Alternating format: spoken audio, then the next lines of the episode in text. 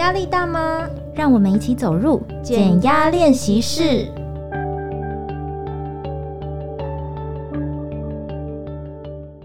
大家最近好吗？欢迎来到减压练习室，我是一德，我是袁玲。分担家务呢，在婚姻关系中其实是非常重要、不可或缺的一环。嗯，但是呢，我发现很多人面临到的状况就是啊，怎么都是自己在付出，而且最重要的是自己的努力没有被看见，甚至没有被感谢。然后久而久之，就会觉得哦，真的好累，精疲力竭，然后一直看不到尽头的这样子的感觉。对啊，确实，如果对对方没有一起帮忙分担，然后都由一个人去独自承担。即便他一开始做的时候，他是甘之如饴、很甘愿的。对。可是我觉得久而久之，都还是会容易有一种心理不平衡的感觉。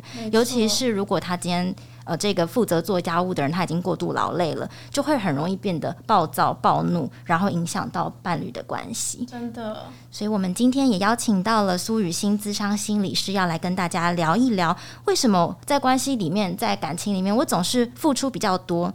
这样子的问题要怎么来解决？欢迎雨欣心理师。欢迎，Hello 袁玲，Hello 一德，大家好，我是苏雨欣。哎，想要问一下，就是真的很多人在伴侣关系中面对这样子的状况，然后这种心理不平衡的感觉，嗯、就是您在临床上是不是也很常遇到呢？嗯，其实是的，呃，这一类的伙伴呢，我通常会昵称他们叫做高功能小孩。哦，呃、嗯，可是他们不一定是小孩哦，他们可能已经五六十岁的，我都有遇到。过，或者是七八十岁的都有可能。Oh. 那为什么称为是小孩？就是因为这一种呃心态上的惯性，很有可能是从小被培育出来的。嗯、哦，怎么说呢？就是请大家回忆一下哈、哦，就是我们每一个家庭里面，除非独生子女啦，哈、哦，通常都有一些兄弟姐妹。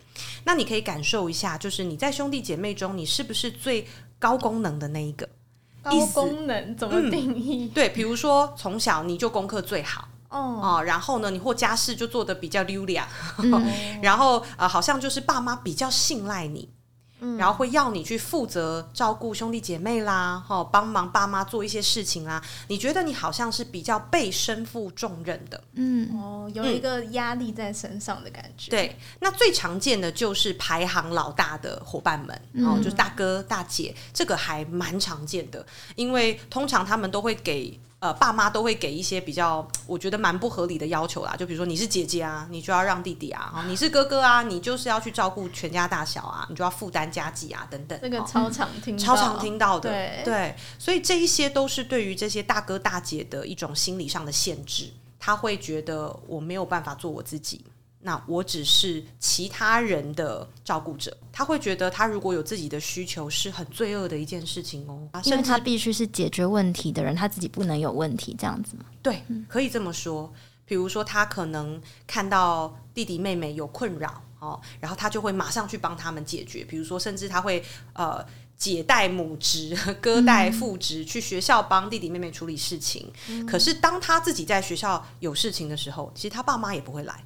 那更别说他的弟弟妹妹很弱小，嗯，也不会来帮他，所以他就会有一种委屈感，是好像我自己的事都是我一个人扛，可是你们的事也要我扛，嗯，那我究竟得到什么？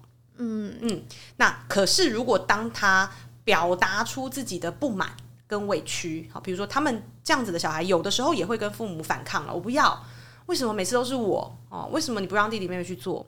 诶，这个时候父母就会开始继续责怪他。那、啊、你身为大哥大姐，怎么那么爱计较啊？哦，家人是这样计较的吗？难得反抗，但是会被怪说不懂事。对对、嗯，所以这样的小孩就会继续吞忍。嗯，他想说，好吧，反正我自己做一做还比较快，还不用面对你们的指责。嗯，哦，那虽然我没有得到感谢，但就这样吧，我也认了，我也算了。所以这样子的伙伴进入到伴侣关系里面也非常容易发生一样的事情，为什么呢？因为他们从小这样子的环境培育了他们，就是比较容易看到问题点，嗯，跟容易看到事情做不好的地方，因为他非得这样嘛。比如说我看到妹妹没没有把功课做好，我就知道她明天会被骂，所以我就要去督促她，这个地方没写，你还漏一个一行没有写，她就要去做。所以他进到婚姻里面的时候，他就也许他的先生或太太想要洗碗，嗯，但他就会说：“哎、欸，你那边还有一个污渍没有洗掉啦，嗯嗯，我来我来算了。哇，最后他的先生太太也会觉得好啊，那都给你做啊。那觉得旁边的人压力也会很大哎、欸。没错，没错。所以他们辛苦的点就在这，就是他觉得他付出了很多，可是他身边的人并不爱他，也并不感谢他。嗯，甚至当他说我就做的很累，旁边的人会说我也没有叫你做啊，是你自己要做的。哇，这样听到这样的 会更生气耶。对，真的。对，所以高功能小孩会在生活中遇到很多这样子的挫折感。那这样子的话，应该要怎么样？应该说，先要怎么样意识到自己有这样子的状况呢？意识到这件事情其实应该不难哦，因为通常这样子的伙伴都会觉得跟人际关系相处是辛苦的。嗯，比如说我回到家是辛苦的，我回到家又要开始打扫了。嗯，哦，我回到家又要来开始借你们钱呐，帮你们买东买西。好、嗯，然后跟伴侣在一起也是辛苦的，他可能就觉得我不想跟他讲话了。嗯、跟朋友在一起，甚至他也会觉得是辛苦的 啊！大家安排一个旅行，怎么东漏西漏，我在我弄这样子。对对对对对，嗯、或者是都我安排的行程，你们却意见一大堆哦，哦。他在各种人际关系上，他都会觉得很累哦，感觉他没有一刻可以放松下来的感觉。对对，通常他一个人的时候，他会觉得是最放松的。因为他不需要去看到别人的问题，他也不需要再去为别人负责，嗯、可是他同时会觉得非常的孤单，嗯，没有人站在他身边的这种感觉，对，而且他也没有一种被同理的感觉，对，所以有一些人他是真的觉得自己在呃跟自己相处的时候非常开心，呵 呵那非常放松，那这样的伙伴我可能觉得还好，就影响你不大，可是。大家可能要非常坦诚的去觉察，是不是？其实我一个人的时候，我也会觉得蛮空虚的，嗯，我也会觉得蛮想跟别人触碰，可是我觉得一接触我又要不舒服，所以我只好把我自己关在家里。嗯嗯，那个是不一样的哦。嗯，哦，大家应该在内心都蛮能理解这样的差异。那这样子的人到底应该要怎么样帮助自己，或者是别人有什么办法可以帮助他，让他脱离这样子的？惯性的这种模式呢？嗯，太好的问题啊，呃，跟我们前几集讲的有点类似哈，嗯，就是我们要先定定目标，你要先把你的目的地厘 清出来，我要去哪里？嗯，我做这些的目的地到底是什么？嗯。其实大家慢慢慢慢剖析之后，比如说，呃，有些个案就说，我就是想要帮爸妈，就是经济改善呐，所以我努力的给他们钱，哈、嗯，那我就会问啊，我就继续追问，哈，锲而不舍。那你给父母钱，你会得到什么？嗯，好，他可能就会说，这样爸妈身体就会健康啊，不要吃那些不健康的东西。我说他们身体健康，你会得到什么？他就会说，这样爸妈就会开心一点啊，不要每天都在抱怨哦。他们。一开始的回答都在关注外面的人，嗯、都在关注别人好不好？可是问到最后，我就说 OK，他们开心了，你可以得到什么？最后，最后他就说，也许爸妈可以爱我。哦，嗯，他们的回答就会回答到我内心想要得到什么样的一个感受。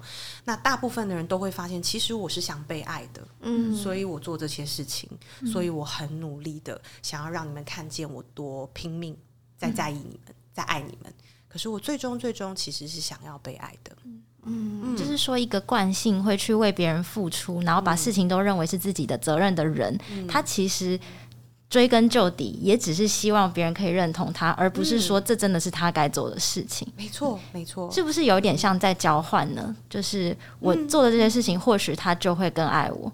一切都是交换呢，能量都是交换的，嗯。所以，当这个交换在一个平衡状态的时候，我们就会觉得舒服。对，嗯、可是如果它失衡了，你一定会感受到辛苦。嗯，对，我觉得我感同身受，因为就是应该说，我觉得这样子的人，他们就是一直活在别人的期待中，甚至自己也把这个期待定为一种自己前进的方向或目标，嗯、然后会觉得这样子的。做法或者往这样迈进，可能别人就可以更爱我一点，或者是更认同我一些，嗯、是不是会有这样子的这样子的情绪在里面？说的很对，嗯，就是如果我们没有厘清，说我其实最重要的是一份爱，嗯，那我们就会去过度做些什么，嗯嗯，然后为了得到那个爱，哦，那当然，我相信这过程中他也有得到一点点，譬如说他的父母就是会跟他讲说啊，因为我很信赖你啊，因为你做的比较好啊。嗯，可是其实这不是爱呢，对，这还是责任哈，或者是某种呃比较行动上面的事情。嗯，那其实最我们最渴望的感觉，还是父母对我们说：“我真为你骄傲哦。”或者是你真是个好孩子，嗯，爸妈真爱你。我们其实想听到的是更深的东西，因为高功能小孩他内心会有一个很强烈的惧怕，是如果我表现没有那么好了，你还爱我吗？嗯、如果我这些事我都不能做了，你还会接受我吗？哦，我们会有这样子的恐惧，所以当我们做越多，你会发现你越害怕，嗯，你会发现你越生气不平，哦，因为好像他越来越不是爱。真正的你的本质，就是他的称赞是带着条件的称赞。Yes, 对对，所以越做越多越没有用的原因在这里，因为好像你们中间隔出越来越多的行动，嗯、然后让你们越来越远，而不是越来越靠近嘛。是不是这有点像一个黑洞？嗯、你会无无止境的一直往下陷，然后一直看不到尽头的感觉，因为你一直感觉追不到你想要达得到的那个回应或回馈。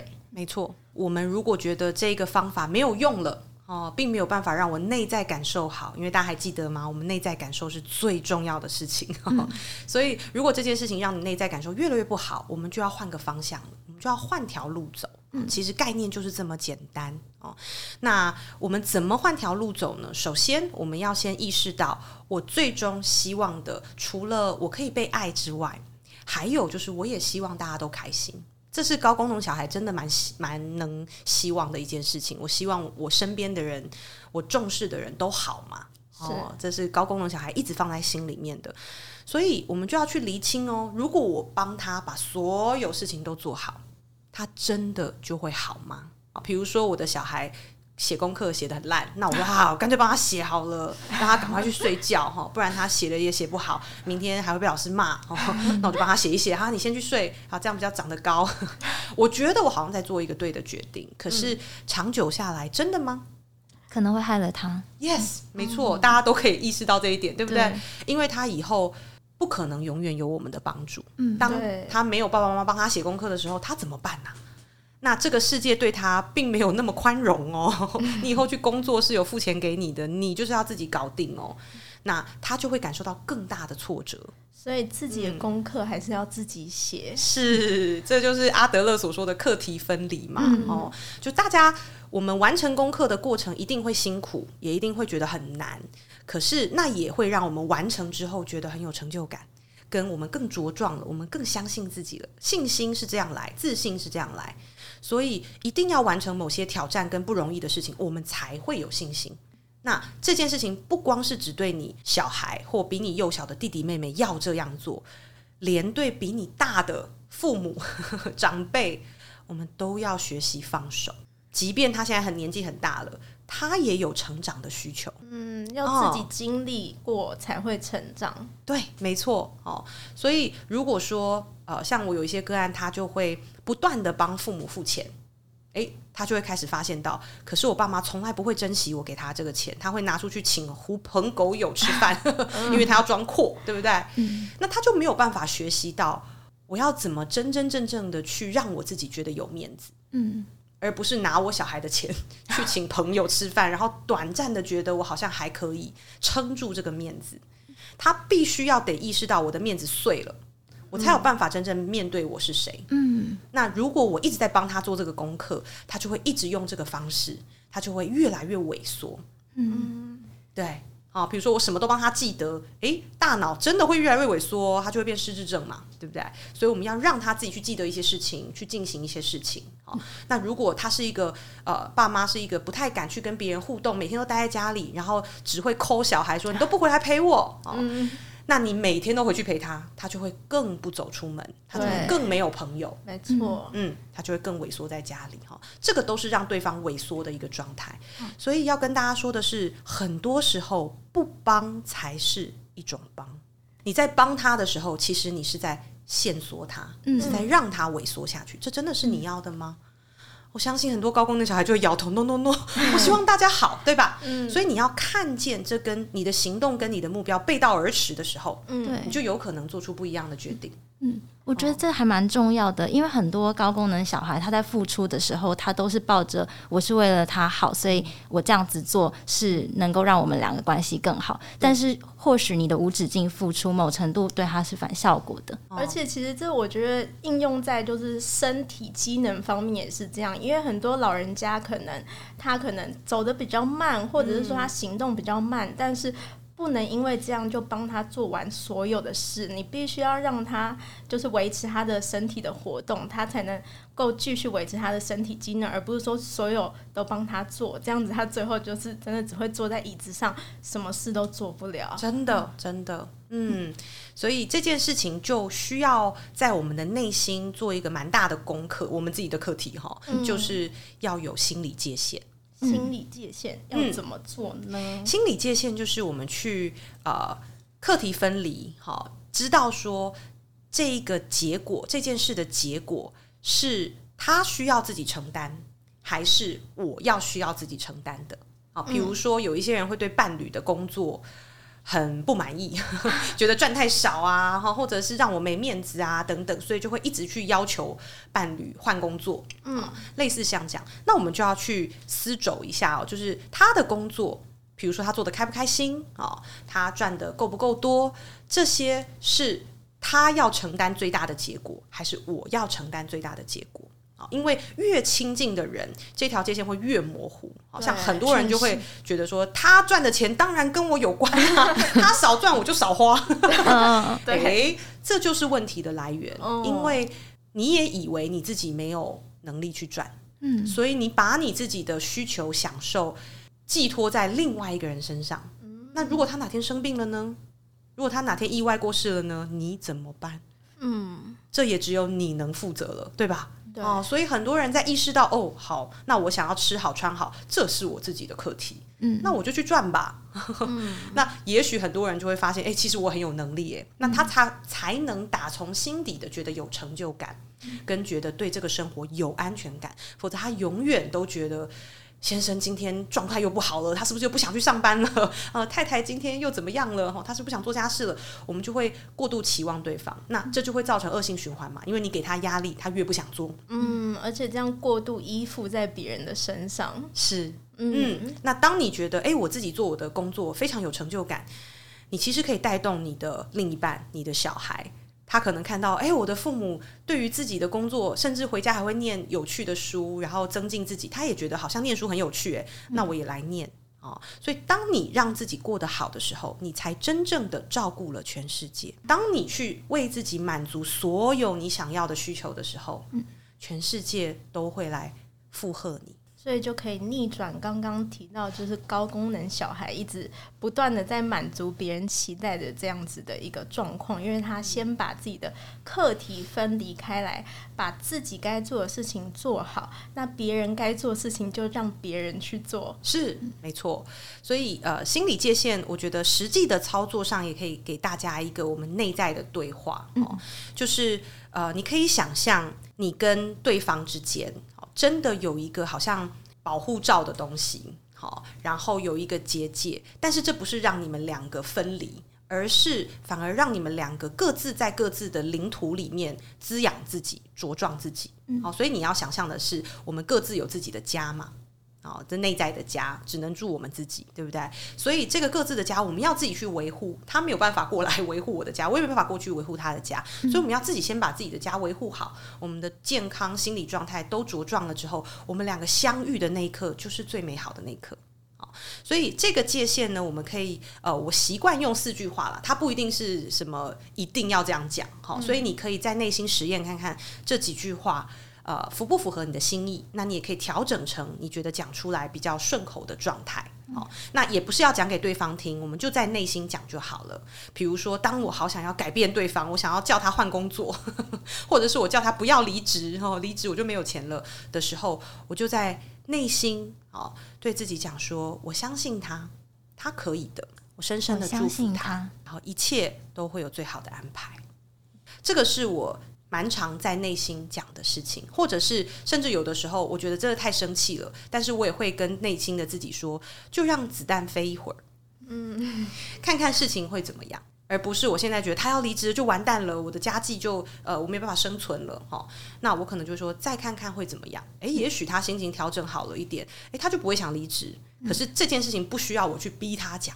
有的时候你越叫他，你不准离职啊！你这样没有想过我啊？他越离职给你看，因为我们都有想要掌握自主权的需求嘛。哦，所以越想要改变对方，其实对方会越想要拥护自己的主见。可是当你就给他空间，说 OK 啊，你可以想一想，我们休息一下。那也许他就会自己想一想，哎，对啊，现在离职好像太匆促了啊！我再想一想，那可能状态就会不一样。好，所以这四句话是留给我们自己。给自己一个内在的空间跟余裕，你不要太快的去跨过那个界限，想要控制别人。嗯嗯，当自己付出太多的时候，是不是也可以用到这四句话呢？没错，没错。哦，比如说我又想帮我爸妈还钱了，嗯、我就可以在内心对自己讲一些话啊，嗯、比如说这是他的课题呀、啊，嗯、我还给他，嗯、我相信他可以做到，嗯，他没问题的。嗯，让自己可以放手，嗯、不要再一直紧紧抓住那个掌控的权利，把这个掌控权还给对方。是是，然后这个对于最终最终的我们所有人都茁壮成长的结果，才会是最有效的。好的，那今天节目的最后，也想要邀请听众跟我们一起学会把课题分离作为自己的减压小练习。第一步呢，就是先分清楚到底这个事情的结果是对方要承担，还是我自己要承担的呢？接下来就是用四句话在内心想象一条自己和对方之间的界限。第一句是把这个课题还给他，再来是我相信他可以做得到，第三句是他绝对可以的。最后是我深深的祝福他能够做到。只要透过这四句话呢，就能避免自己去总是付出太多，然后让自己和对方之间的责任可以有一个比较明确的界限。没错，那我也相信一切会有最好的安排。那谢谢雨欣心理师的分享，希望今天的讨论还有减压练习对你有帮助。感谢你们的收听，我是易德，我是袁玲，我们下周再见，拜拜。拜拜。